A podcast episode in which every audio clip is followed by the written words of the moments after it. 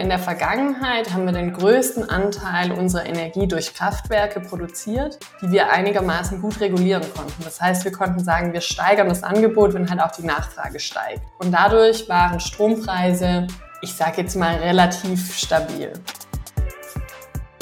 Und auch Bestrebungen von verschiedenen Firmen am Markt, dass man jetzt sagt, hey, der Strompreis muss sich eigentlich eben danach richten, wie viel Nachfrage hier jetzt gegenüber des Angebots besteht.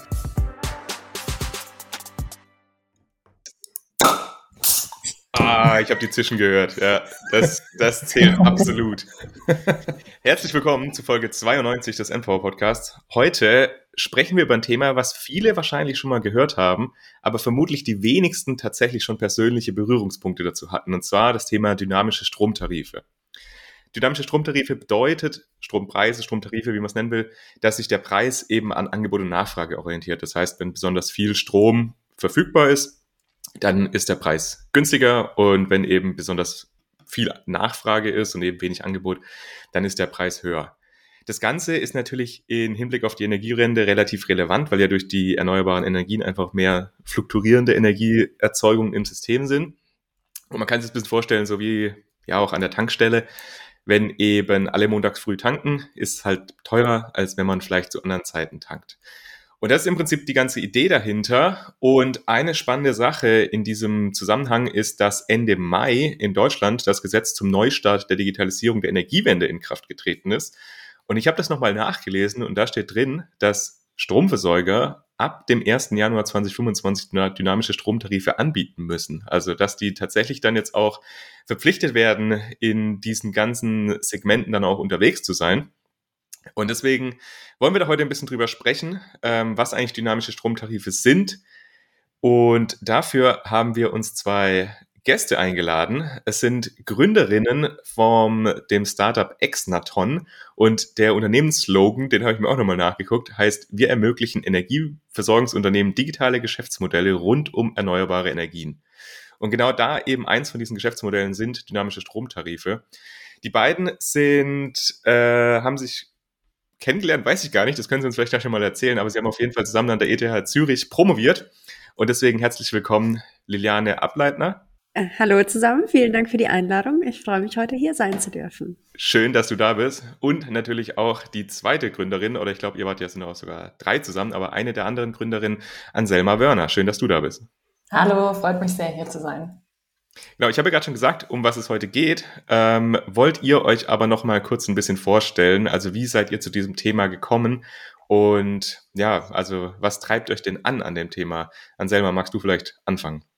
Ja, klar, gerne. Ähm, ja, also ich habe ähm, eigentlich gerade auch mit der Kennenlernen-Story mit Liliane das äh, Thema Energiewende genauer kennengelernt. Ich habe an der ETH Zürich promoviert im Bereich Wirtschaftsinformatik und ähm, habe da eigentlich direkt an meinem ersten Tag im Büro äh, Liliane kennengelernt. Wir haben uns unseren ganzen PhD über ein Büro geteilt.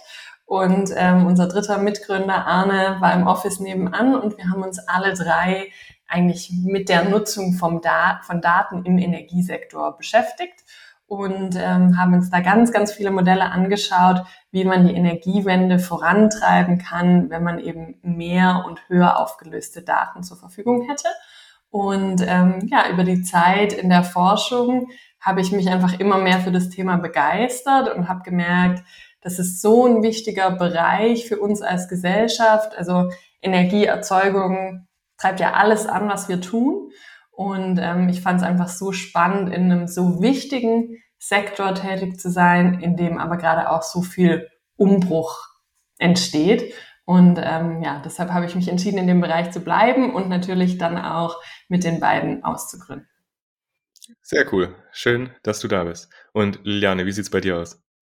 Ja, also ich kann mich dem Ganzen natürlich äh, nur anschließen. Ich habe Anselma auch an der ETH Zürich äh, kennengelernt, natürlich. Ähm, ich habe mich davor schon mit dem Thema Energie äh, beschäftigt. Ich habe ähm, auch Wirtschaftsinformatik studiert und habe mich immer so ein bisschen damit beschäftigt, wie bauen wir Informationstechnologie, sodass sie auch wirklich irgendwie Haushalte und Unternehmen mit in die Energiewende einbindet. Da kann man sich natürlich irgendwie so Themen überlegen, wie motivieren wir jemanden zu einem vernünftigen Umgang mit Strom, also Strom sparen, was ja vor allem letztes Jahr super, super relevant in der Energiekrise war. Aber man kann sich natürlich auch anschauen, wie motivieren wir Leute in Photovoltaik zu investieren, sich mal zu überlegen, ob ein Elektroauto die richtige Anschaffung wäre. Also das äh, sind so die Themen, mit denen ich mich beschäftigt habe. Und äh, ja, wir, wir drei hatten dann äh, die Möglichkeit, ein wirklich cooles Forschungsprojekt zu machen. Anfangs hat uns tatsächlich auch noch, äh, haben uns damals alle gesagt, ja, die, die Haushalte sind nicht bereit, so Energie-Apps zu verwenden. Das braucht keiner und ihr braucht gar nicht wirklich damit anfangen. Wir haben es aber trotzdem gemacht, super Feedback bekommen und dann haben wir nach dem PhD gesagt, jetzt gründen wir die Firma und seitdem gibt's äh, uns als äh, Softwarefirma und heute beliefern wir doch so den ein oder anderen Energieversorger mit unserer Abrechnungssoftware. Und ja, ich freue mich drauf, äh, heute so ja, mehr über den Weg zu erzählen und dann auch wirklich tief in die dynamischen Tarife eintauchen zu können. Klasse, wunderbar. Dann, wie immer, gibt es natürlich ein paar Entweder-Oder-Fragen. Wir fangen mit Anselma auch wieder an. Und zwar Anselma, Magnum, Cornetto oder Calippo? Magnum, auf jeden Fall. Wunderbar. Lieber eine Kellerwohnung in Zürich oder lieber eine Villa in Hamburg? okay, also tatsächlich ist es noch ein Trade-off, aber dann würde ich doch eher Villa in Hamburg sagen mittlerweile. Wunderbar. Und die dritte Frage, ähm, du oder ihr, ihr alle drei als Entrepreneure, äh, lieber Projekte anschieben und konzeptionalisieren oder dann Projekte implementieren? Ich denke, wenn ich ehrlich bin, für mich konzeptionalisieren, auch wenn man dabei natürlich als Gründerin nicht bleiben kann. Alright, alright. Aber es braucht ja beides, ne? Und es braucht ja Leute, die tatsächlich ja. genau die Implementierung übernehmen. Es gibt Leute, auf deren Ideen das alles wachsen muss. Liliane, lieber Meeting machen oder lieber Daten analysieren? Uh, schwer, schwer. ähm, ich mache tatsächlich beides gerne. Ähm, ich bin gern mal in der Datenanalyse, aber ich weiß auch, dass ich viele Meetings machen muss, um vorwärts zu kommen. Also im Sinne der, im Sinne der Firma nehme ich die Meetings. Alles klar. Das war eine gute Frage, Julius. naja, weil, weil wenn man sich, äh, Liliane ist ja auch bei dir, also wenn man äh, äh, LinkedIn-Profile anguckt, da steht viel mit, also bei Liliane habe ich jetzt gelesen, Gro äh, Analyse von großen Datensätzen und so weiter. Und das macht man ja, glaube ich, nur, wenn man da tatsächlich ja auch irgendwie ja Interesse dran hat, Spaß dran hat, äh, vielleicht irgendwelche Muster zu erkennen, USW. Und das ist vielleicht ein bisschen ja ein anderer, anderer Fokus oder eine andere, andere Spezialisierung oder Spezialität, als jetzt ganz viel mit Menschen in Meetings sitzen von morgens bis abends. Deswegen Absolut, ich, aber Julius, die Frage müsste fast sein, am Wochenende, was machst du da lieber? Und da ganz klar Datenanalyse. Ach, so hart, so weit geht es sogar. Crazy. Wunderbar. Dann, ähm, wir haben euch beide auf zum ersten Mal tatsächlich in Persona gesehen auf der eWorld und dann haben wir unser Vorbereitungstreffen äh, als wir das Vorbereitungstreffen hatten, war Liliane auf der Intersolar. Deswegen, liebe Liliane, Frage an dich. Messe oder Office? Oh, auch, auch eine sehr gute Frage. Ähm, ich bin gerne auf Messen, äh, ich bin aber auch gerne im Office.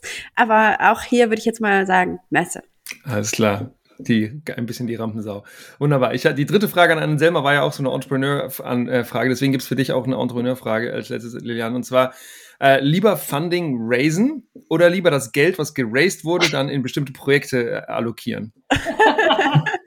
Sehr gut. Ähm, nachdem ich bei uns nicht diejenige bin, die Fundraising macht, sondern das macht Anselma, ähm, bin ich in der glücklichen Lage, äh, das Geld auf die äh, Projekte allokieren zu dürfen. Gleichzeitig äh, bin ich für äh, Revenues verantwortlich und das ist dann der andere Schuh äh, der Medaille oder die andere Seite der Medaille. Wunderbar. Super. Und damit kommen wir jetzt auch ein bisschen auf unser äh, Thema zu sprechen. Ihr setzt ja Projekte um und macht dann auch was mit dem Geld. Aber bevor wir tief einsteigen in dynamische Stromtarife und was genau dieses Produkt ist und, und, und was für Lösungen es eben gibt ähm, für die Herausforderungen, ist die erste Frage, welches Problem haben wir denn eigentlich in der Energiewende aus eurer Sicht? Also was war denn so der Grund dafür, dass ihr gesagt habt, ja, dafür brauchen wir eine Lösung? Also was ist da das Problem dahinter? Ja, das ist natürlich eine, eine sehr gute Frage und ich glaube, die kann gar nicht so, so einfach beantwortet werden, weil die Frage ist sehr vielschichtig, ne? Aber es ist irgendwie ganz klar, unser Energiesystem geht von einem zentralisierten Sektor in einen dezentralisierten Sektor. Was heißt das? Das heißt, ganz viele Haushalte und Unternehmen werden in oder haben schon oder werden weiterhin in Photovoltaik, in Wärmepumpen, in Batterien ähm, investieren. Und das heißt, da, wo man früher irgendwie Millionen von Haushalten mit einem riesen Kraftwerk versorgen konnte, stehen halt morgen ganz viele kleine Kraftwerke und wir haben wie so ein, so ein Schwarmnetzwerk. Ne? Und da müssen wir jetzt ganz viel verändern, so dass äh, diese Investments gemacht werden, dass die ganzen Energiedaten richtig abgerechnet werden, dass es auch neue Produkte für diese neuen Stakeholder gibt, weil der äh, der Prosumentenhaushalt heute, der, der hat ganz andere Ansprüche als die Konsumentin von gestern. Äh, gestern ging es mir darum, irgendwie äh, meine Stromrechnung zu bekommen und die zu begleichen. Habe ich auch nur gemacht, damit ich keine Mahnung bekomme. Ne? Aber heute geht es mir eher so darum, okay, ähm, was kann ich eigentlich machen? Wie kann ich zur Energiewende beitragen? Was, äh, was passiert, wenn ich mir eine Photovoltaikanlage aufs Dach packe? Ähm, wie unabhängig bin ich dann? Und da entsteht quasi ein ganz neuer Raum für neue Produkte. Und da können Energieversorgungsunternehmen auch ihren eigenen Kunden und Kundinnen äh, ja eine, eine Vielzahl an neuer Services anbieten. Und wir haben einfach festgestellt, dass viele Energieversorgungsunternehmen in Gesprächen mit uns immer wieder gesagt haben, hey, wir haben so coole Ideen, wir haben so coole neue Produkte für unsere Kunden und Kundinnen, aber wir kriegen sie einfach nicht abgerechnet und dann sterben die äh, Projekte bevor sie begonnen haben. Und dann haben wir gesagt, hey, da könnten wir doch mit anpacken. Wir haben Software-Know-how und da könnten wir vielleicht die Energieversorgungsunternehmen darin unterstützen, diese Themen abgerechnet zu bekommen und dann neue Produkte ja innerhalb weniger Wochen und nicht vor, innerhalb von Jahren an die eigene Kundschaft anbieten zu können. Und vielleicht nochmal kurz zur Einordnung, weil du jetzt auch gesagt hast, ihr habt ja mit einigen gesprochen. Ihr habt ja an der ETH gegründet und seid auch in unterschiedlichen Bereichen unterwegs. Deswegen können wir mal so kurz eine Einordnung darüber sagen, also wo ihr unterwegs seid, dass wir auch so ein bisschen den Bezug dann dazu haben, weil es ist ja nicht nur Deutschland. Genau, ja. Also wir haben die Firma in Zürich als Spin-off der ETH Zürich ausgegründet und hatten dann so unsere ersten Pilotkunden in der Schweiz. Wir haben aber relativ schnell gemerkt, dass der EU-Markt eigentlich in manchen Teilen ein bisschen dynamischer ist als die Schweiz und sind dann relativ schnell auch mit unserem Produkt nach Österreich gegangen, ähm, konnten da uns super gut etablieren und ähm, mittlerweile sind wir auch in Deutschland und Luxemburg aktiv und schauen auch schon so auf die ersten weiteren europäischen Länder. Ja, während Anselma jetzt die, die Märkte sehr gut abgedeckt hat, vielleicht noch ganz kurz ein paar Infos zu den verschiedenen Produkten, mit denen wir am Markt sind. Also in der Schweiz haben wir begonnen mit Energy Sharing also Haushalte untereinander zu vernetzen, so dass sie Strom untereinander austauschen können. Das Thema haben wir dann auch äh, nach Österreich und Luxemburg äh, getragen. Und in Deutschland sind wir besonders mit den dynamischen Stromtarifen am Markt. Ähm, hier ist einfach die äh, Gesetzgebung für Energy Sharing noch in der Mache, ähm, wird kommen, aber die dynamischen Stromtarife sind einfach vom Gesetzesgeber her priorisiert und deswegen sind wir mit dem Produkt am deutschen Markt. Und wenn ihr jetzt auf die unterschiedlichen Märkte schaut und die Herausforderungen, also du hast ja jetzt gesagt, dass Stadtwerke haben Produkte, wollen Produkte anbieten, aber können das nicht. Gibt es da Unterschiede zwischen den einzelnen Ländern oder ist das schon so, dass die alle vor der Herausforderung stehen, die du jetzt da adressiert hattest? Also ich würde sagen, sie stehen alle vor der Herausforderung und es ist egal, ob das ein griechischer Energielieferant ist oder ein äh, norwegisches kleines Stadtwerk. Also die haben alle Herausforderungen. Das ist einfach, weil sich der Sektor grundlegend ändert. Ähm, jetzt ist es äh, äh, so, dass die EU auch gewisse Vorgaben macht an die verschiedenen Länder und die Länder haben dann nationale Gesetze. Ähm, da wird so die der Rahmen quasi, den die EU vorgibt, nochmal wirklich in nationales Gesetz überführt. Und dann kann man schon sagen, dass für alle Stadtwerke in Deutschland das Gleiche gilt. Ne? Ähm, aber es kann sein, dass für ein Stadtwerk in Österreich was leicht anderes gilt. Aber es ist vergleichbar. Das kann man an der Stelle schon sagen. Vielleicht noch ergänzend dazu, man muss natürlich sagen, trotzdem, Entschuldigung, ist der Markt unterschiedlich weit in den verschiedenen Ländern, einfach weil es nicht überall dieselbe Datengrundlage gibt. Also um ähm, irgendwelche dynamischen Tarife oder auch Energy Sharing Lösungen abzurechnen, braucht es Smart Meter Daten. Also das bedeutet, Daten von smarten, in Anführungszeichen, Stromzählern, die wirklich alle Viertelstunde messen, wie viel Strom ein Haushalt verbraucht hat.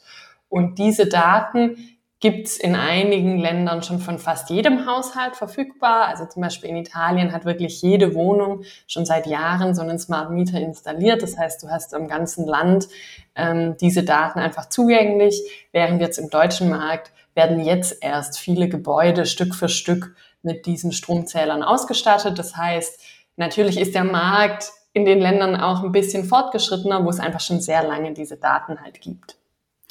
Werbung in eigener Sache. Wir haben über Smart Meter natürlich auch mal eine Folge gemacht. Und zwar war das Folge 68 mit Oliver Pfeiffer von Netze BW. Das heißt, wenn ihr, ihr Lieben in der Audience, nochmal ein Recap haben wollt, warum das in Deutschland ein bisschen schwieriger vielleicht ist als in anderen Ländern, dann hört euch doch gerne Folge 68 an. Oliver war ein paar, Oliver war ein paar Monate später sogar im Bundestag. Ich weiß nicht, ob die Folge bei Npower geholfen hat dazu. Dass bestimmt. bestimmt. Aber bestimmt, genau. Wunderbar. Ganz bestimmt. Genau. Ihr habt, äh, Liliane und Alsame, ihr habt gerade natürlich schon angefangen, auch über dynamische Tarife zu sprechen, aber ihr habt noch ein anderes Wort benutzt, und zwar Energy Sharing. Das mag für manche von uns jetzt nicht so ähm, genau ein bekannter Begriff sein. Deswegen möchte ich nochmal sagen, was ist denn eigentlich Energy Sharing?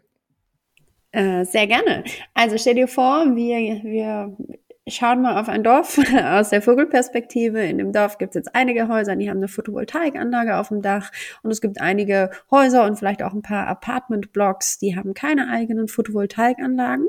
Und bei Energy Sharing ist jetzt wirklich die Idee, dass wir die ganzen Häuser lokal miteinander vernetzen. Und das heißt dann, die Parteien, die Strom produzieren und eventuell auch zu viel produzieren, weil sie ihn gerade selbst nicht brauchen, weil sie entweder nicht daheim sind oder der Verbrauch einfach nicht so hoch ist und die Sonne aber wirklich ballert, ähm, da ist es dann doch recht wahrscheinlich, dass man mal zu viel Strom produziert. Und den Strom kann man dann seinen NachbarInnen verkaufen ähm, und die NachbarInnen profitieren davon, dass äh, der Strom wirklich aus der Region kommt, total grün ist und äh, meistens auch ein Ticken günstiger als der Strom vom Energielieferanten. Und das ist, äh, was die EU als Energiegemeinschaft bezeichnet und in Deutschland hat sich der, warum auch immer, der englische Begriff Energy Sharing durchgesetzt. Okay, wunderbar. Also genau, wir haben vor zwei die vor zwei Folgen, sag mal vor zwei Folgen haben wir eine ja, Folge, vor vier Wochen, genau, ja. Genau, ja. vor vier Wochen haben wir eine zu Mieterstrom gemacht und äh, genau, im Mieterstrom ist es dann im Einzelgebäude und Energy Sharing genau. geht dann über die Gebäude hinaus, ne? So genau. genau, genau. Im Mieterstrom bist du halt wirklich auf einem Grundstück, das heißt, die, die äh, Stromleitungen äh, sind privat auf dem Grundstück, deswegen muss man keine Netzentgelte zahlen und wenn ich jetzt in so einer ganzen Nachbarschaft bin, dann äh, werden Stromleitungen verwendet, die dem Netzbetreiber gehören und dafür möchte der natürlich auch eine gewisse Vergütung bekommen. Genau. Ja, okay. Ja. So, ihr Lieben, jetzt haben wir schon 17 Minuten geschnackert, deswegen lass mal jetzt mal richtig rein in die dynamischen Stromtarife. Was sind dynamische Stromtarife, Stromtarife und warum brauchen wir die? Jetzt hat, Liliane hat schon ganz bisschen angefangen, darüber zu sprechen, ein paar, vor ein paar Minuten, aber jetzt nochmal so das ganze, das ganze Bild bitte. Wer möchte? Also ich, ich fange mal an und Liliane ergänzt, weil es ist immer nicht ganz leicht, ähm, die Themen so runterzubrechen, dass sie jetzt für jeden, der sich noch nicht damit beschäftigt hat, direkt greifbar sind. Ähm, aber ich gebe ich geb mein Bestes. Ähm, also es ist ja so, erneuerbare Energie wird eigentlich immer dann erzeugt, wenn die Sonne scheint oder der Wind weht. Und wir verbrauchen nicht unbedingt dann Energie, wenn die Sonne scheint oder der Wind weht. Das heißt, die Nachfrage an Energie stimmt nicht so super gut überein mit dem Angebot an Energie. Das ist in der Vergangenheit ehrlich gesagt nicht unbedingt so gewesen, weil in der Vergangenheit haben wir den größten Anteil unserer Energie durch Kraftwerke produziert, die wir einigermaßen gut regulieren konnten. Das heißt, wir konnten sagen, wir steigern das Angebot, wenn halt auch die Nachfrage steigt. Und dadurch waren Strompreise, ich sage jetzt mal, relativ stabil. Ähm, jetzt ist es aber eben so, eigentlich Wind und Wetter bestimmt, wann wir halt Energie zur Verfügung haben. Das heißt, dieses Verhältnis zwischen Angebot und Nachfrage auf dem Strommarkt, das schwankt ziemlich stark.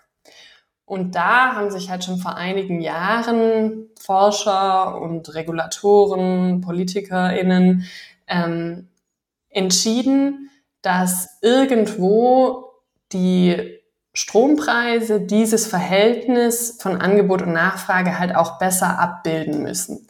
Das heißt, es gibt eben regulatorische Vorgaben und auch Bestrebungen von verschiedenen Firmen am Markt, dass man jetzt sagt, hey, der Strompreis muss sich eigentlich eben danach richten, wie viel Nachfrage hier jetzt gegenüber des Angebots besteht.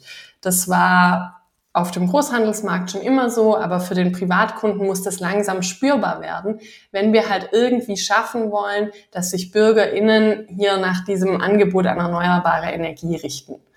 Und ähm, demzufolge wurde es halt die letzten Jahre immer stärker getrieben, dass dieser Strompreis, der, den der Privathaushalt zahlt, sich halt wirklich auch nach dem Angebot an erneuerbare Energie und an Energie am Großhandelsmarkt richtet.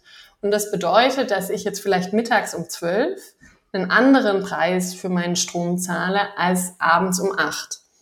Warum? Weil mittags um zwölf scheint die Sonne hier aufs Dach, es ist super heiß und abends um acht ist aber jeder zu Hause, wirft die Waschmaschine an und die Sonne scheint halt nicht und wir haben eigentlich keine erneuerbare Energie im Netz. Das heißt, eben, wir kommen langsam dahin, als Privatkunden dem ausgesetzt zu sein, was eigentlich am Markt schon lange geschieht, ist aber wahrscheinlich nötig, um irgendwann zu einem 100% erneuerbaren Energiesystem zu kommen. Ich ergänze an der Stelle gerade mal mit einem Beispiel. Stellt euch mal vor, ähm, ich äh, lebe in München, äh, irgendwie in Münchner Fort, habe mein Einfamilienhaus, habe eine Photovoltaikanlage und habe eine riesen Batterie im Keller. Ähm, wenn ich jetzt immer für den Strom von außen 30 Cent bezahle, dann habe ich überhaupt keinen Anreiz, meine Batterie danach zu richten, wenn die, wenn viel Sonne gerade äh, verfügbar ist und viel äh, erneuerbar, erneuerbarer Strom im Netz ist. Aber wenn ich jetzt natürlich sehe, okay, jetzt ist gerade 12 Uhr mittags, ähm, ich habe noch ein bisschen Kapazitäten in meiner Batterie ähm, und jetzt gibt es total günstige Energie am Markt, dann habe ich natürlich was davon, äh, den, den Strom auch aufzunehmen und dann eventuell auch später, äh, abends um acht, äh, wieder abzugeben. Und genau dafür brauchen wir dynamische Tarife. In Deutschland ist es ja so, ich glaube, dass Tipper war ja so eins der ersten Unternehmen, die diese dynamischen Preise angeboten haben. Es gibt jetzt immer mehr Anbieter, die das jetzt auch so aufgenommen haben. Aber könnt ihr da nochmal so eine Einschätzung drüber geben? Also warum hat das denn doch relativ lang gedauert, also bis man solche Produkte auf den Markt gebracht hat? Weil ich meine, so ja, also Digitalisierung gab es ja schon ein bisschen vor. Ich weiß nicht mehr ganz genau, was das Jahr war, aber ich war jetzt nicht so viele Jahre, also es ist jetzt, glaube ich, erst vor irgendwie drei, vier Jahren ja auf, auf so auf die größere Öffentlichkeit gekommen.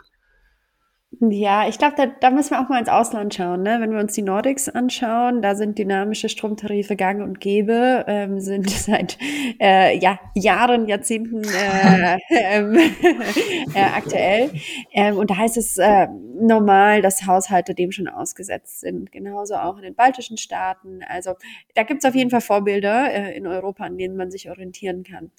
In Deutschland äh, gab's halt, äh, du hast ja auch gerade genannt, äh, irgendwie diese Neo-Utilities wie ein Tibber oder wie ein Ostrom, die erkennen halt dynamische Stromtarife auch irgendwo als ihre Marktlücke. Ne? Die gehen damit ganz gezielt auf die innovativen Kunden zu und sagen denen, hey komm, du hast doch eine Wärmepumpe, du hast ein Elektroauto, dann äh, brauchst du auch einen dynamischen Tarif. Jetzt ist es halt mit den traditionellen, äh, traditionellen Energieversorgern nicht ganz so. Die machen halt typischerweise meistens erst äh, so ein Produkt, äh, wenn sie müssen und wenn es der Gesetzgeber vorgibt. Ähm, und das Gesetz ist ja jetzt da. Du hattest, du hattest es eingangs gesagt, ab 2025 muss jeder Energielieferant einen dynamischen Stromtarif anbieten.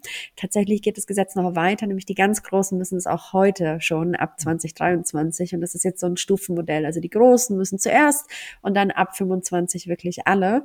Und äh, ja, ich denke, da sieht man auch schon so ein bisschen, was es an externen Faktoren im Markt braucht, damit so ein Energielieferant dann auch mal ein neues Produkt anbietet. Also entweder erkenne ich die Chance oder ich muss halt, äh, was mir vorgeschrieben wird. Ich glaube, ähm, zusätzlich ist vielleicht schon auch nochmal wichtig zu sagen, ähm, im Energiesektor tut sich Wandel immer irgendwo schwer oder der Wandel setzt sich nur langsam durch, weil es ist einfach sehr, sehr viel Infrastruktur im Spiel. Also Liliane hat vorher dieses Beispiel gebracht, wenn ich in meinem Häuschen eine Batterie habe und die lade, ja, so viele Häuschen hatten halt jetzt vor drei Jahren noch nicht eine Batterie. Ne? Das geht einfach Schritt für Schritt. Ähm, diese Investitionen müssen erstmal getan werden, die Installationen müssen getan werden, damit solche Modelle halt richtig Sinn machen. Und ich glaube, wir sind einfach mittendrin in so dieser Umbruchsphase, mittendrin in der Welle, wo jetzt einfach langsam ja die große Masse erreicht wird und das nicht mehr ein super nischiges, geeky Thema ist. Wenn wir uns mal die andere Seite anschauen, bis jetzt haben wir ja uns, habt ihr ja, weil das sind vielleicht auch eure Kunden, sind eben die unter anderem diese Stadtwerke, die, bei denen sich jetzt nicht so richtig viel äh, dreht und das ist ja auch, das wissen wir irgendwie seit Jahrzehnten gefühlt oder das wird jedenfalls immer wieder wiederholt.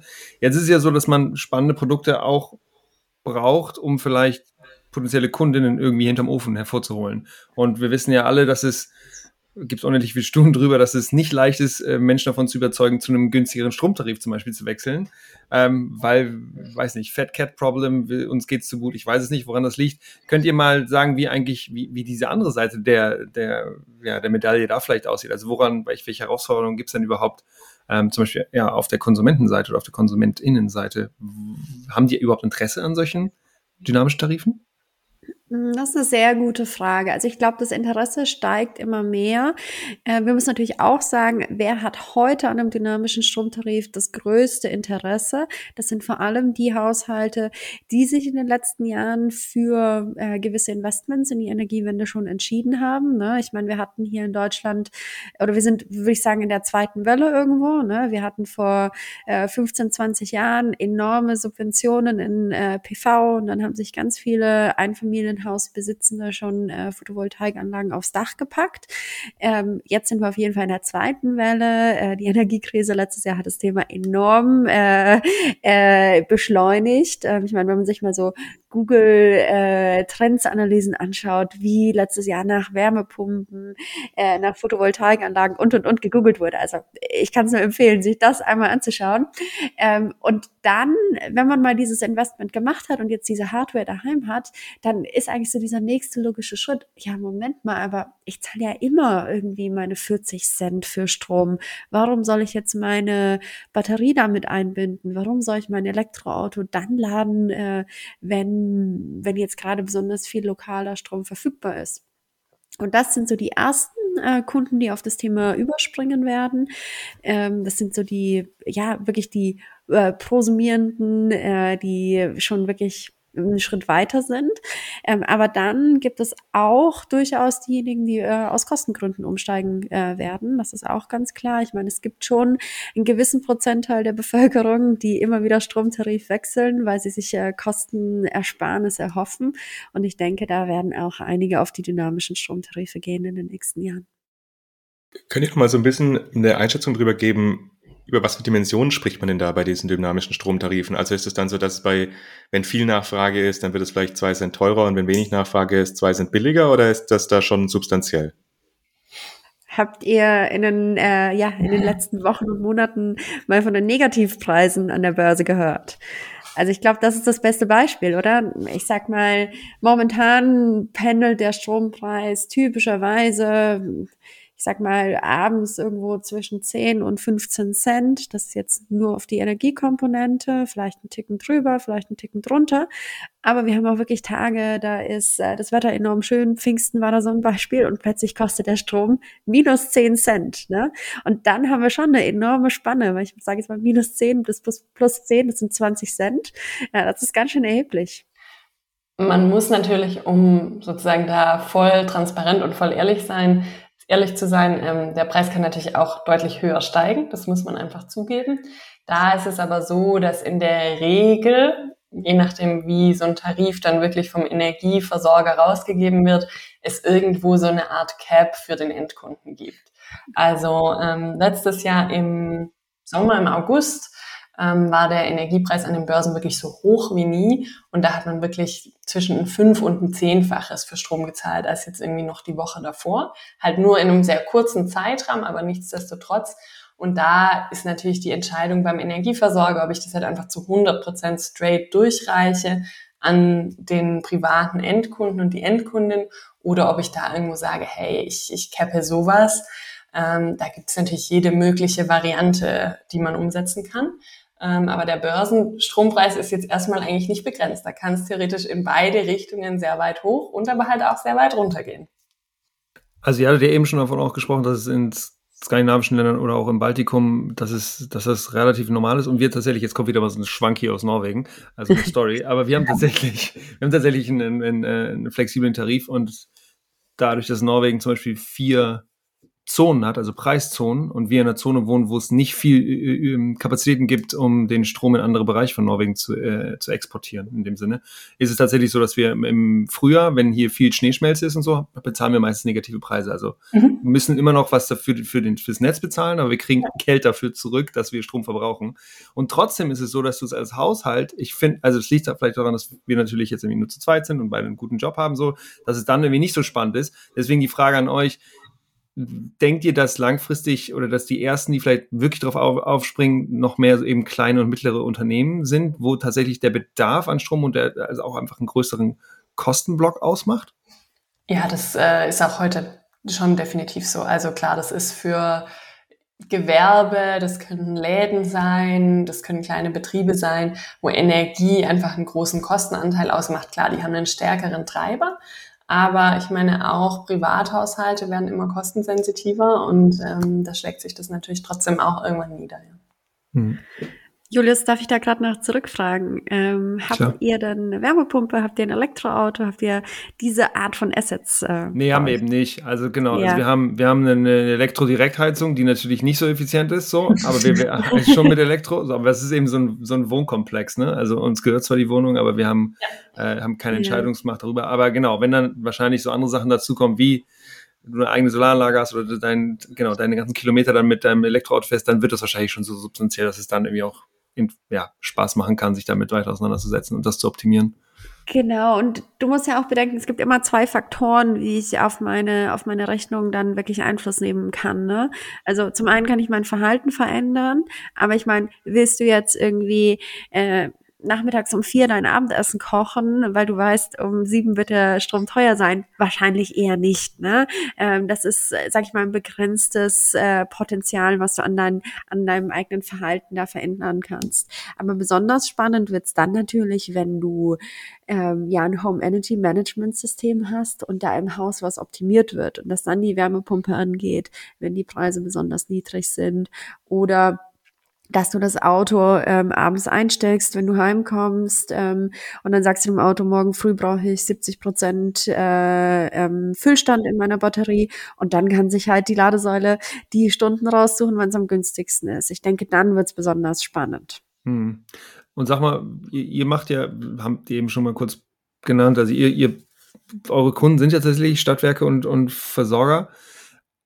Und wenn jetzt, wenn diese Regularien jetzt kommen, ist das für Könnt ihr noch mal darüber sprechen, was das eigentlich für Projekte sind, die diese Stadtwerke dann machen wollen, wo ihr sie zu empowert? Weil ähm, klar, wenn das Gesetz kommt, dann müssen eben dynamische Tarife anbieten, aber was, was heißt das genau oder, oder welchen, welche Ausformung gibt es da eigentlich, die ihr dann da anbieten wollt? Oder andersrum, also damit wir hier auch Value für die Audience createn, auch äh, also was für, genau, was für ein Benefit könnte es damit dann auch eben für Endverbraucher und Endverbraucherinnen geben?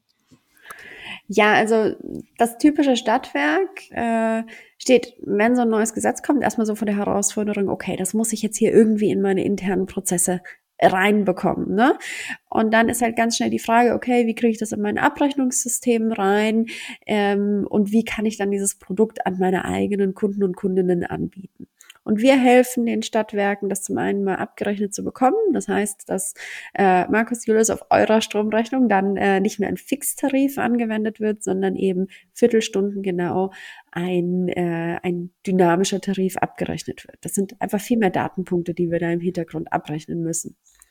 Gleichzeitig ist es aber auch so, dass mit dynamischen Tarifen auch eine gewisse Verpflichtung kommt, äh, Daten irgendwie zu visualisieren, weil ihr wollt jetzt natürlich auch wissen, äh, wann ist denn der Strom besonders teuer und wann ist er günstig ähm, und wie wurde das dann im Hintergrund alles schön verrechnet. Das heißt, wir haben auch eine App dazu, die dann die Stadtwerke in ihrem eigenen Branding an euch äh, ausgeben können. Ja. Und äh, du hast noch gefragt, wie so Projekte ablaufen. Also typischerweise lernen wir in Stadtwerken Energielieferanten kennen. Wir haben ein paar Gespräche ähm, und dann stellt man fest, okay, wir könnten sie bei den dynamischen Stromtarifen unterstützen. Und dann äh, gibt halt quasi eine Einführungsphase, wo wir das Ganze beim äh, Kunden einrichten und schauen, dass das Ganze läuft. Und danach äh, werden dann die Stadtwerke und Energieversorger den Tarif wirklich anbieten. Und dann kann man sich den vielleicht über die Webseite dazu buchen oder telefonisch für die Haushalte, die noch nicht ganz so digital sind. Ähm, und dann ist es eigentlich auch wirklich ongoing. Also es ist kein Projekt, was dann irgendwie nach äh, sechs Monaten wieder stoppt, weil die Idee ist ja, dass äh, so ein Tarif eingeführt äh, wird und auch eine Weile am Markt bleibt. Und gibt es aber da irgendwelche Herausforderungen bei der Einführung? Also beispielsweise sind jetzt Smart Meter, wir hatten es eingangs ja davon gesprochen, sind die Voraussetzungen dafür, dass wir solche Tarife anbieten können oder ist das generell möglich, dass das überall dann angeboten werden kann ab 2025?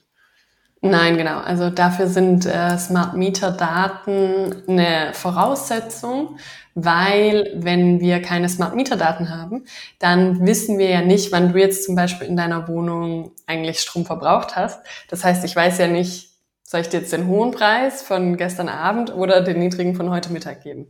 Ähm, um das zu wissen, brauchen wir eben diese Smart Meter Daten. Das heißt, das Ganze geht einfach einher. Diese Entwicklung von Smart Meter Rollout geht direkt einher mit dem Angebot von solchen neuen Tarifen. Und das ist natürlich ja gerade für kleinere Stadtwerke absolut eine Herausforderung. Ähm, Stadtwerke sind ja auch im Gegensatz zu einigen anderen Energieversorgungsunternehmen meistens auch der Netzbetreiber lokal. Also das heißt, die äh, sind ja dafür zuständig, dass das Netz auch funktioniert an deinem Hausanschluss und ähm, dass dort eine Messstelle betrieben wird. Und ähm, das äh, stellt die einfach vor Voraussetzungen. Die müssen schauen, dass das Gerät installiert wird. Die müssen schauen, dass die Daten erfasst werden. Die müssen es nachher abrechnen. Dafür können sie ein Tool wie unseres benutzen. Aber all diese Prozesse sind einfach irgendwo neu und entstehen ja jetzt neu mit der Verfügbarkeit von Smart Meter Daten. Und das heißt, da ist schon einiges im Umbruch und gerade die kleineren Unternehmen haben da sicherlich auch irgendwo einen Fachkräfte- oder Kompetenzmangel.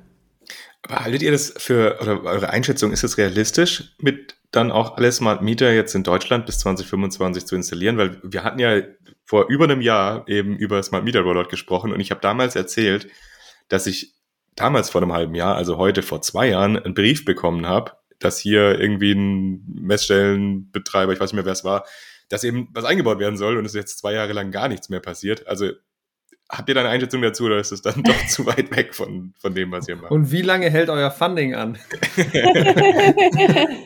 ja, nee, also man muss schon sagen, also man muss schleunigst damit beginnen, wenn man 2025 80 Prozent der Haushalte mit Smart Mietern ausgestattet haben will.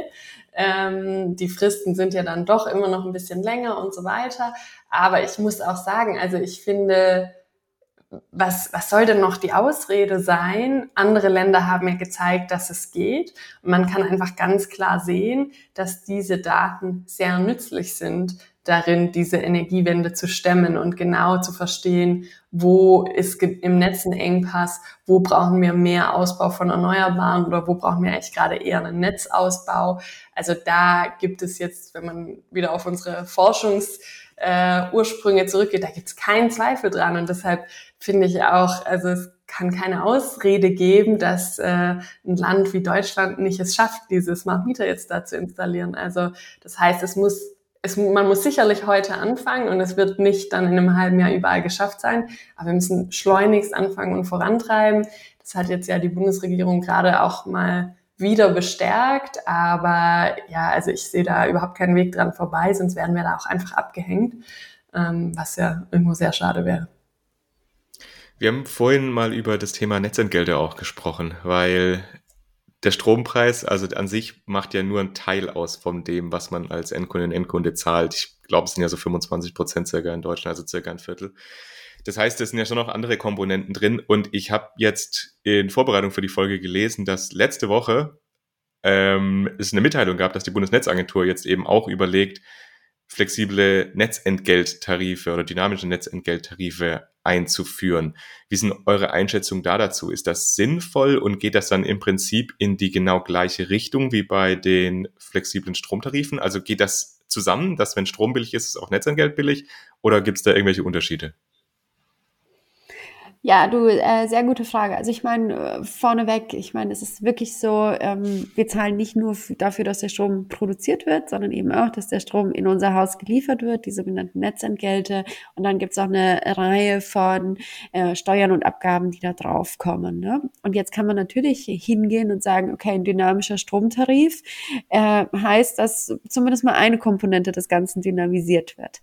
Ähm, wenn wir jetzt bisher über dynamische Stromtarife gesprochen haben, und ihr erinnert euch auch, äh, wie Anselma zu Beginn Angebot und Nachfrage, ähm, ich sag mal, erläutert hat am Strommarkt. Dann haben wir eigentlich immer über die Stromproduktion oder äh, ja quasi die Generation gespro gesprochen. Ne? Natürlich kann man jetzt auch äh, das Ganze ein bisschen umdrehen und versuchen, das Ganze nicht nach Angebot und Nachfrage äh, zu dynamisieren, sondern zu sagen, man schaut sich wirklich die Auslastung des, äh, äh, des Netzes an und sagt, okay, hier haben wir gerade einen Engpass, das heißt, wir sollten an der Stelle ein bisschen weniger verbrauchen, das heißt, wir machen die Netzentgelte teurer und die Haushalte und Unternehmen, die gerade trotzdem noch Strom verbrauchen, zahlen ein bisschen mehr. Also das ist einfach ein, ein bisschen ein anderer Ansatz. Ich denke, man kann da den einen oder den anderen wählen. Vielleicht kann man auch beide kombinieren, um äh, da die, die Preise enorm schwankend zu machen. Ich denke, am Ende des Tages ist auch einfach wichtig, was was ist noch erklärbar gegenüber den äh, Verbrauchenden. Ne? Ähm, also irgendwo sollten es ja die Verbraucher, Verbrauchenden schon irgendwo verstehen können, äh, wie sich das zusammenspielt. Ähm, vielleicht eine Ergänzung noch. Also ich halte unter gewissen Bedingungen ist extrem sinnvoll, auch da am Netzentgelt dynamische Anreize zu setzen, gerade wenn es Netzüberlastungen gibt. Aber ich sehe es einfach so, dass das wie noch ein Schritt nach dieser Dynamisierung jetzt anhand des Börsenpreises ist, weil das halt noch mal viel feingranularer ist. Also wenn wir jetzt schon Schwierigkeiten haben, die Smart Meter Daten überhaupt mal zu erfassen und sie dann mit einem einheitlichen Börsenpreis abzugleichen, dann ist halt die Smart Meter Daten zur Verfügung haben und für jeden Netzstrang einen speziellen dynamischen Preis abzurechnen, ist wirklich einfach nochmal eine weitere Komplexitätsstufe in der Umsetzung. Und deshalb glaube ich, dass es da super sinnvolle Konzepte gibt, aber das ist wie so einfach noch einen Schritt weiter gedacht. Und klar, ähm, Regulatorik gibt irgendwie auch teilweise schon einen langfristigen Horizont vor, aber jetzt müssen wir auch erstmal die äh, Challenge vor der Haustür lösen, bevor wir darüber so richtig nachdenken können, denke ich. Aber vielleicht da die Einschätzung noch dazu aus anderen Ländern. Gibt es das schon? Wisst ihr da irgendwas? Oder Julius, weißt du, ob das bei euch in Norwegen so ist? Also ich habe das tatsächlich bei uns noch nicht gehört, aber das heißt nicht, dass das nicht auch sein könnte. Aber ich glaube, auch wenn jetzt die Nordics irgendwie ein bisschen weiter sein sollen, wir bezahlen noch pro Kilowattstunde einen, äh, Netzentgelt drauf und das ist, glaube ich, noch nicht dynamisiert. Ich kann nochmal nachgucken, aber ich glaube es nicht.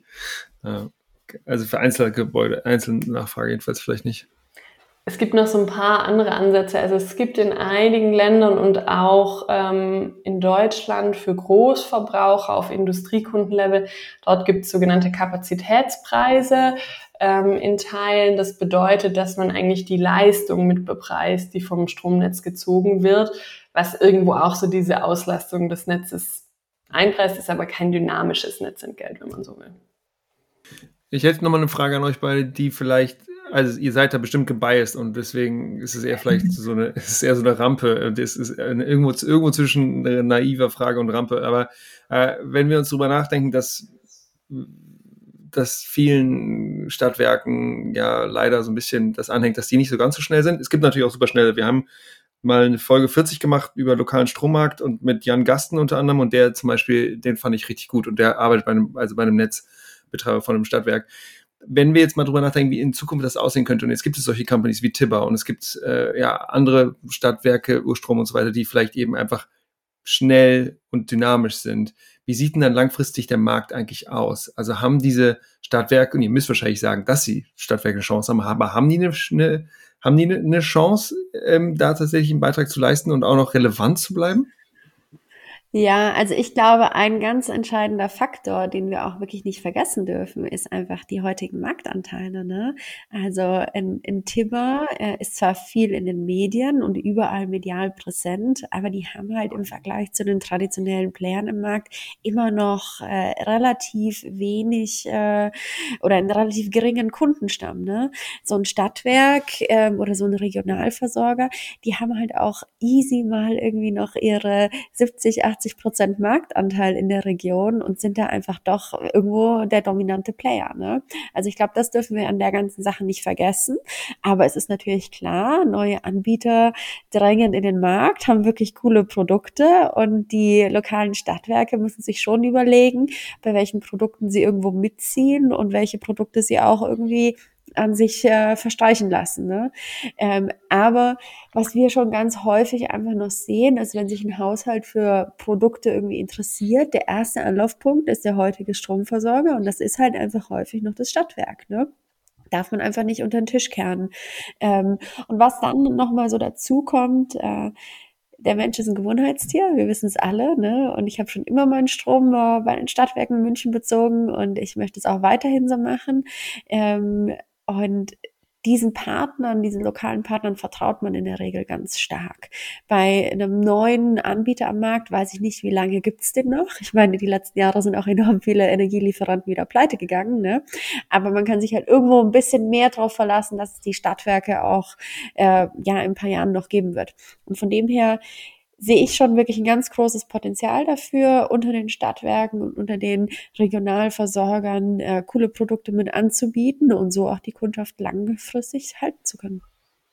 Habt ihr da Erfahrungen jetzt aus den Projekten, die ihr schon implementiert habt für Stadtwerke? Also wie ist denn da das Feedback auch von Kundinnen und Kunden? Also sagen die ja, wir finden das, das gut, diese dynamische Stromtarife und wie viele machen denn da auch mit? Also ist es dann so, dass dann wirklich 50, 60 Prozent mitmachen? Also habt ihr da überhaupt Zahlen oder könnt ihr da eine Einschätzung dazu treffen? Ja, da wären wir wieder beim Thema Smart Meter Rollout. Ne? Also ich glaube, insgesamt ist die Nachfrage nach dynamischen Tarifen auf jeden Fall da, aber es stellt sich halt dann doch oft raus, der Haushalt hat noch keinen äh, Smart Meter und kann leider erstmal nicht teilnehmen. Das ist momentan noch schade, aber da wird es auf jeden Fall die nächsten Jahre äh, viel Veränderung geben. Ähm, wo wir tatsächlich ähm, auch schon einiges an, äh, an Erfahrungen mitgemacht haben, sind dann eben unsere Energy Sharing Modelle und da ist auch die Bereitschaft der Bevölkerung riesig bei so Themen mitzumachen, ähm, weil man sich halt irgendwie engagieren will, wenn man die Energiewende lokal äh, anschieben möchte. Und ich muss sagen, ich bin eigentlich immer wieder von den, von der Bereitschaft dann doch überrascht, äh, die wir, die wir so im Feld dann wirklich spüren. Ich wollte jetzt nur noch mal, noch mal ein bisschen nachhaken, also ob ihr auch tatsächlich Kontakt zu Endkundinnen und Endkunden habt und ob ihr dann sagen könnt, das ist eher was für Jüngere und Ältere sind da nicht dafür, weil die mit den digitalen Apps und was weiß ich nicht klarkommen? Oder ist es so, dass die da auch eigentlich echt total Lust drauf haben? Ja, doch, das ist äh, sehr interessant. Also ähm, gerade in unseren ersten Communities, die wir ausgebaut haben und bei unseren ersten Kunden ähm, standen und stehen wir teilweise immer noch in sehr engem Kontakt mit den Endkunden, auch um natürlich Feedback zu unserem äh, zu unserer App zu bekommen und so weiter. Und da stellen wir wirklich fest, dass sehr, sehr viele NutzerInnen ja einer deutlich älteren Altersgruppe angehören, als wir vielleicht auch so anfangs dachten. Also wir haben sehr viele pensionierte ähm, Nutzerinnen auf unserer App. Häufig ist es so ein bisschen dieses Einfamilienhaus mit Solaranlage und Batteriespeicher, wer sich halt für so ein Produkt interessiert. Und das ist dann schon häufig so, ja, wir wollen das für unsere Enkel machen oder so. Also sowas, diese Motivation haben wir relativ häufig. Ähm, jetzt neuer, würde ich sagen, entwickelt sich eine sehr junge ähm, Kundengruppe, die ähm, sich dann auch mehr dafür interessiert, wie können wir jetzt lokal unabhängig werden, auch so teilweise ein bisschen politisch motiviert, ähm, da schauen möchte, dass wir halt unsere Energieerzeugung ähm, lokal hinkriegen. Ähm, aber das gibt schon beides, würde ich sagen. Und ähm, ja, die, die Pensionierten sind wahrscheinlich überbetont bisher in unserer Nutzergruppe. Die haben halt auch die Zeit. Die haben auch die Zeit, ja, aber ich meine, es ist ja trotzdem spannend. Also es ist ja auch wahrscheinlich für euch spannend zu sehen, wie ist das Feedback von denen, weil, so wie du jetzt gerade gesagt hast, Anselma, ist ja schon so, dass Einfamilienhaus mit Photovoltaikanlage, Speicher äh, eher doch noch der älteren Generation eben zuzuschreiben ist ja, als jüngeren Leuten. Und dann natürlich zu sehen, wie funktioniert es bei denen, ist ja dann schon auch ähm, eigentlich ganz gut.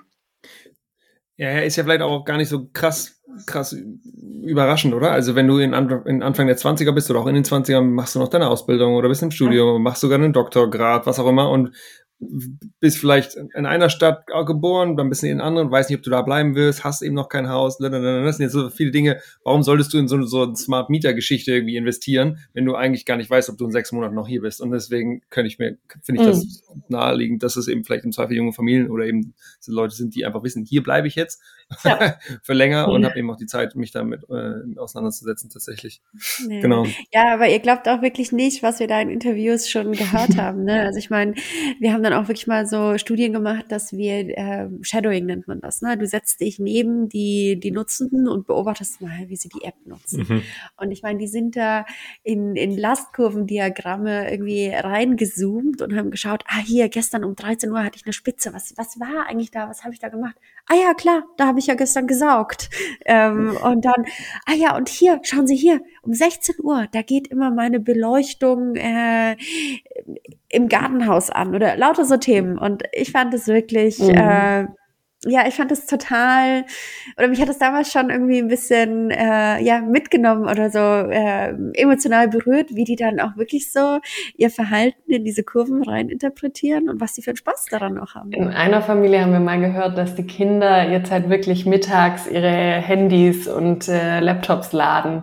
So, weil sie das halt so gelernt haben. Und das fand ich auch so ganz süß irgendwie, weil ist natürlich jetzt auch nicht der größte Verbraucher im Haushalt, aber Kleinvieh macht auch Mist. Ne? Insofern ähm, ist es dann schon auch ganz cool, wenn so kleine Geräte da so geladen werden. Aber das fand ich auf jeden Fall spannend und das ist natürlich auch schön zu sehen, wenn man dann merkt, okay, so Kinder bekommen dann da ja auch schon ein ganz anderes Verständnis mit. Also das fand ich auch sehr cool. Ja, ja klar. Wir reden jetzt gleich noch mal ein bisschen über die Zukunft. Also was wünscht ihr euch? Was muss eigentlich passieren? So, ich würde gerne vorher noch eine andere Frage stellen und zwar, wenn jetzt hier Menschen zuhören, die zum Beispiel in einem, in einem Stadtwerk arbeiten, ähm, was sind so die Schritte, die so gegangen werden müssen, um überhaupt, ähm, ja, so, ja, dynamische Tarife oder wenn das dann eben auch mal in Deutschland reguliert wird, also Energy Sharing überhaupt anbieten zu können. Also könnt ihr uns da, da nochmal vielleicht durch die Customer Journey durchführen? Also, ja, klar. Also ich meine, irgendwo muss ich mich mal als äh, Mitarbeitende eines äh, Stadtwerks äh, irgendwie muss ich davon mitbekommen, okay, ich muss jetzt dynamische Tarife anbieten. Ne? Also es gibt irgendeinen externen Triggerpoint. Irgendwie landet es bei mir auf dem Tisch. Kann das sein, dass äh, mein Chef, meine Chefin kommt und sagt, äh, Liane, du bist jetzt dafür verantwortlich, dass wir bei den Stadtwerken XYZ den dynamischen Tarif umsetzen müssen. Ähm, gut, also du befasst dich mit dem Thema. Ähm, dann äh, wirst du in dem Thema zwangsmäßig über das, äh, das Problem der Abrechnung stoßen. Ne? Und dann hast du eigentlich zwei Möglichkeiten. Entweder sagst du, okay, wir bauen das irgendwie in-house, wir äh, friemeln das irgendwie an unser ERP-System an, ähm, wir investieren da intern Entwicklerkapazitäten und schauen, dass wir das abgerechnet bekommen.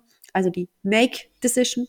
Oder du sagst halt, okay, wir bauen das nicht intern, wir orientieren uns am Markt und gehen mit einer Lösung am Markt, die Buy-Decision. Und dann, äh, ich sage jetzt mal, dass jemand die beide schon gegangen ist, dann wird, äh, wird er oder sie sich äh, einlesen, welche Anbieter es gibt und hoffentlich wird sie, werden sie dann über den Namen Echnaton stoßen und zu uns kommen. Ne? Really? Ähm, natürlich. ähm, und dann äh, geht's halt weiter, dann muss man sich mal so überlegen, hey, wie soll das Produkt eigentlich am Ende des Tages aussehen? Über welche Kanäle gehe ich an meine Kundschaft? Ähm, wie vermarkte ich das ganze Thema, aber so ein, also so ein neuer Tarif, das ist, es ist ein neuer Tarif, ne? Heute hat man irgendwie das Graustromprodukt, man kann das Grünstromprodukt äh, dazu buchen und so wird man halt jetzt in der Reihe auch das Dynamikprodukt haben, dass man sich dann als Haushalt, als Unternehmen auswählen kann und äh, sich dann da, ich sage jetzt mal, abonnieren kann. Ähm, und das muss halt irgendwie dann zu den Kunden kommen ähm, oder die Kundschaft muss darüber Bescheid bekommen und kann sich das dann äh, ja äh, abonnieren und sich da einschreiben. Und dann wird einfach ein bisschen was an der Rechnungsstellung geändert. Die Kunden bekommen eine App. Aber im Endeffekt ist dann die Customer Journey eigentlich auch schon recht überschaubar. Ja. Und dann muss es noch gemarketet werden, ne, damit die dann, damit die Kunden überhaupt auch davon informiert werden. Und sie müssen darauf informiert werden, dass sie endlich einen Smart Meter bei sich einbauen, bitte. Genau, also das, das sind natürlich äh, automatisch passieren. Ja, das, das soll ja passieren. Nicht ja. die Privatperson ja, das wäre wahrscheinlich genau. besser. Neben dem Happy Path gibt es natürlich noch ein paar Abzweigungen, die dann hoffentlich wieder zum Happy Path irgendwie zurückführen. Aber ähm, genau. Cool.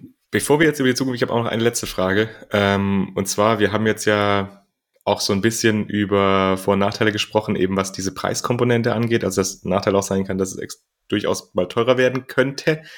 Seht ihr sonst noch irgendwelche Punkte, wo ihr sagt, hm, das ist vielleicht noch so ein Nachteil von dem dynamischen Stromtarif? Oder ist das äh, so, dass ihr sagt, nee, eigentlich ist alles super und alles ist gut. Ich lasse euch nicht, äh, ohne mindestens noch einen Punkt lasse ich euch nicht gehen. Alles klar, vielleicht noch ganz kurz äh, als Ergänzung zum Nachteil. Ich meine, momentan gibt es auch die Strompreisbremse, ne? das ist die Cap nach oben. Äh, mal schauen, wie lange die äh, dann noch bleibt. Ne? Momentan bis Ende April nächsten Jahres, aber eventuell wird sie verlängert, je nachdem auch, wie, wie hart der Winter tatsächlich dieses Jahr wird.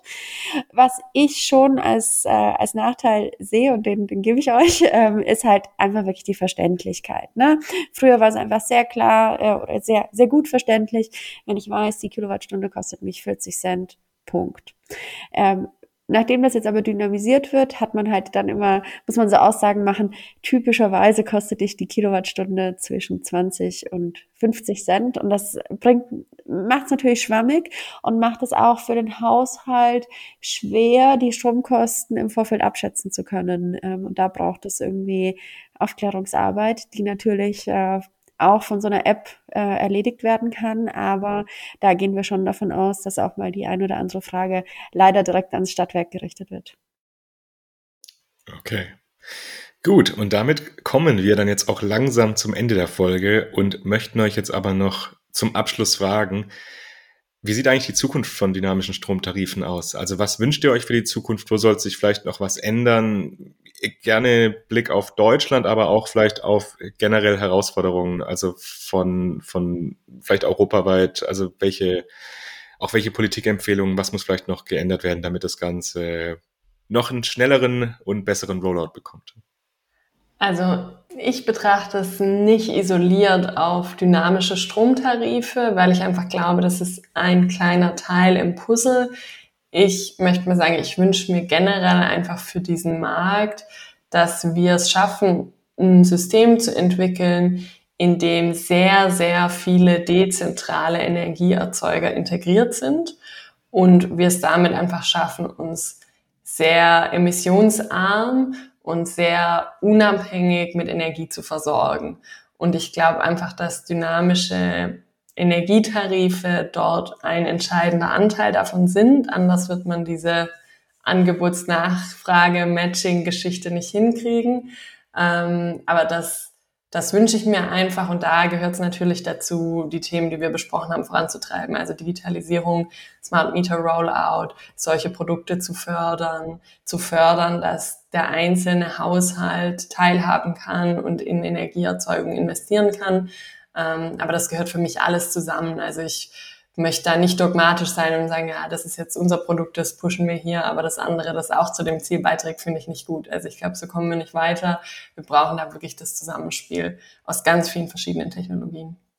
Ja, ich kann mich dem äh, nur anschließen. Ich glaube, Jetzt ist erstmal wichtig, die dynamischen Tarife irgendwie abgerechnet zu bekommen, anbieten zu können. Aber ich glaube, dass sich dann der Sektor ganz schnell ins Thema ähm, Optimierung und Automatisierung bewegen wird, weil meine, wir haben, schon, haben ja schon gesagt, verhaltensbasierte Änderungen sind nicht anders. Ne? Wir müssen schaffen, den, den Sektor intelligent zu machen und miteinander zu vernetzen und aufeinander abzustimmen, so dass eben die ganzen dezentralen äh, kleinen Ressourcen gut mit eingebunden werden können, dass Speicher gut genutzt werden können. Und ich glaube, das ist dann so der, der nächste Schritt. Und äh, auf Konsumentenseite glaube ich, dass wir schon ganz klar irgendwie auch den Trend sehen, ähm, dass es ja auch wieder zu regionaleren Produkten geht. Also ähm, ja, regional ist das neue Bio, dass man auch irgendwie schaut, äh, die Kartoffeln kommen jetzt nicht aus Ägypten oder Marokko geliefert, sondern vielleicht äh, vom Bauern nebenan. Und ich glaube, dass wir auch das beim Strom äh, äh, ja zunehmend sehen werden. Ähm, und ich habe da schon aus vielen Gesprächen mit, mit Haushalten und Unternehmen auch äh, eine gewisse Appreciation hier rausgehört und äh, dass man wirklich will, dass wir die Energieversorgung lokal lösen, dass wir natürlich auch unabhängiger von anderen Ländern sind, haben wir letztes Jahr ganz stark äh, lernen dürfen oder müssen. Und ich glaube, dass wir da noch ganz viele tolle Produkte sehen werden die nächsten Jahre. Und wie Anselma gerade schon äh, gemeint hat, also es geht nicht nur jetzt darum, irgendwie unsere Produkte zu pushen, sondern insgesamt die Produkte, die irgendwie zur Energiewende beitragen. Und da werden auch ganz viele andere Anbieter coole Produkte ähm, liefern, die die Haushalte und Unternehmen dazu motivieren, ihren Beitrag zu leisten. Wunderbar, ihr Lieben. Sehr schön. Schönes Wort zum Sonntag gerade, Liliane. Voll gut. Ähm, jetzt ist hier so, letzte Frage noch. Exaton, ihr seid ein Startup, ihr kommt aus Deutschland, aber ihr seid in Zürich. Deswegen die Frage, sucht ihr Menschen, die, die vielleicht Lust haben, in eurem Bereich zu arbeiten? Also ist das, äh, könnt, ja genau, wie wollt ihr kontaktiert werden im Zweifel? Von vielleicht potenziellen Interessierten und Mitarbeitenden oder beziehungsweise auch potenziellen Kunden? Auf jeden Fall, super gerne. Also ähm, beides. Wir suchen immer talentierte und motivierte Leute für unser Team ähm, und natürlich äh, Kunden. Für Kunden und Kundinnen sind wir natürlich immer offen und ähm, ich freue mich über jeden, der sich an unserem Thema interessiert und sich auch einfach nur mal austauschen möchte. Insofern, ähm, jeder kann sich sehr gerne bei uns über LinkedIn melden. Ähm, dort findet man uns, glaube ich, ziemlich einfach und äh, ich freue mich auf den Austausch und wir wachsen als Team schon eine ganze Weile und, glaube ich, bauen da was Cooles auf. Insofern ähm, lade ich nur herzlich dazu ein, sich bei uns zu melden. Genau. Wir packen die ganzen Links zu euren äh, LinkedIn-Accounts auch in die Show Notes, also könnt ihr auch einfach dann draufklicken und habt dann den direkten Kontakt. Und damit Wunderbar. sind wir dann am Ende der Folge. Lieber Anselma, liebe Liliane, vielen Dank, dass ihr euch heute die Zeit genommen habt, uns in das Thema dynamische Stromtarife einzuführen und uns gezeigt habt, was da alles dahinter steckt, welches Potenzial da drin steckt und ja, auch nochmal gezeigt habt, was es noch braucht, damit wir da noch ein bisschen weiterkommen. Und deswegen, ja, ganz viel Erfolg euch noch weiter mit, mit äh, eurem Unternehmen, dass ihr die Stadtwerke bisschen antreiben könnt, die Produkte anzubieten. Ich glaube, es ist ja jetzt schon eine spannende Zeit, vor allem in Deutschland jetzt mit dem, mit dem Gesetz, was veröffentlicht worden ist, dass ja dann diese Tarife auch angeboten werden müssen. Also ganz viel Erfolg euch und dass wir gemeinsam die Energiewende weiter voranbringen. Herzlichen Dank und danke, dass wir hier sein durften. Es hat Spaß gemacht. bye bye. Ciao, Macht's ciao. Gut. Ciao, ciao. Recap. Recap. Julius, was hast du mitgenommen von der Folge? Was hast du gelernt? Also ist mir nochmal klar geworden, auch in der Vorbereitung, wie wichtig die Dynamisierung und Digitalisierung der Energiewende ist, einfach um sie zu beschleunigen. Also wir haben ja vor vier Wochen diese Folge zu oder vor zwei Wochen zu grünen digitalen Netzen gehabt und das ist ja irgendwie eine Dimension und das, was wir über was wir heute gesprochen haben, also dynamische Strompreise, das ist eine andere Dimension, aber es ist beides genau einfach wichtig, dass wir da vorankommen und mir ist immer wieder klar geworden, dass das schon, dass das eigentlich gar kein Witz ist, sondern dass es eigentlich eine ziemliche Tragödie ist, dass wir in Deutschland einmal mit den Smart Metern so hinterherhängen.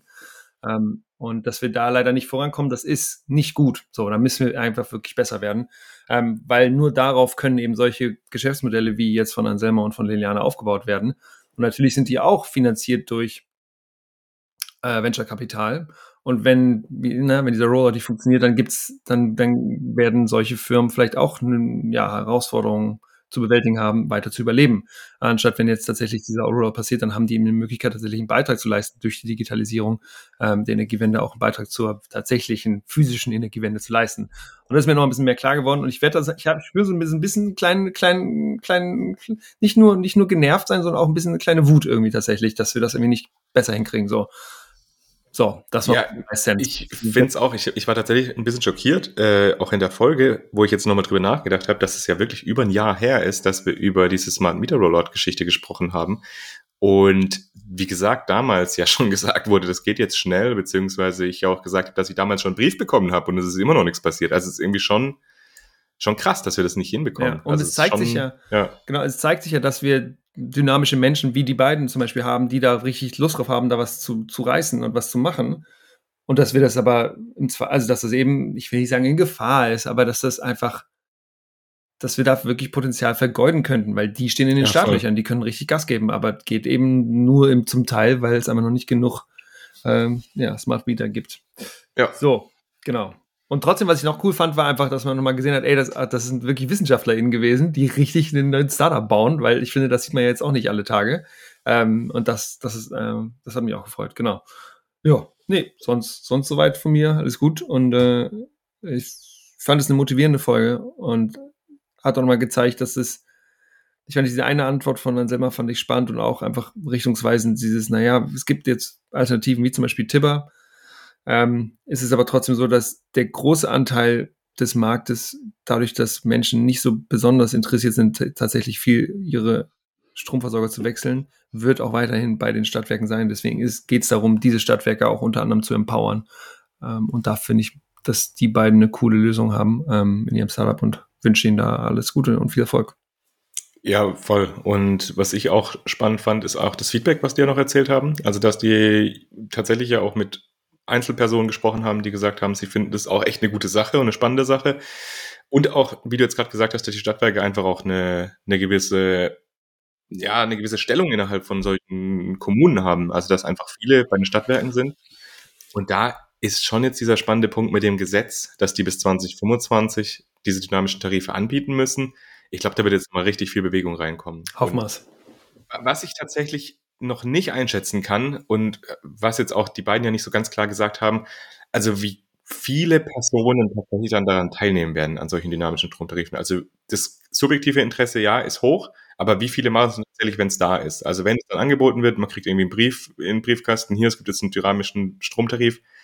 Also ich wäre erstaunt, wenn das jetzt irgendwie tatsächlich 50 Prozent oder sowas wären. Ich glaube, das wird schon eher eine, ein deutlich geringerer Anteil sein, die das tatsächlich wahrnehmen werden. Ist natürlich die Frage, auf welcher Zeitachse wir uns das anschauen, aber ich bin leider auch ein bisschen bei dir, das ein bisschen skeptisch zu sehen, weil Strom ist jetzt teurer geworden und Gas ist auch teurer geworden und wenn wir alles ist oder viel auch die Wärme elektrifizieren wollen, dann brauchen wir mehr Strom und dann wird es wieder teurer werden, dann wird es immer ein größerer, substanzieller Anteil unserer Kostenstruktur in einzelnen Haushalten werden. Ja, aber die Frage ist, ist der Druck dann groß genug, dass es tatsächlich substanzielle Anteile der Bevölkerung, der Haushalte geben wird, die tatsächlich so einen Tarif sich nicht nur anschauen, sondern sich dafür entscheiden?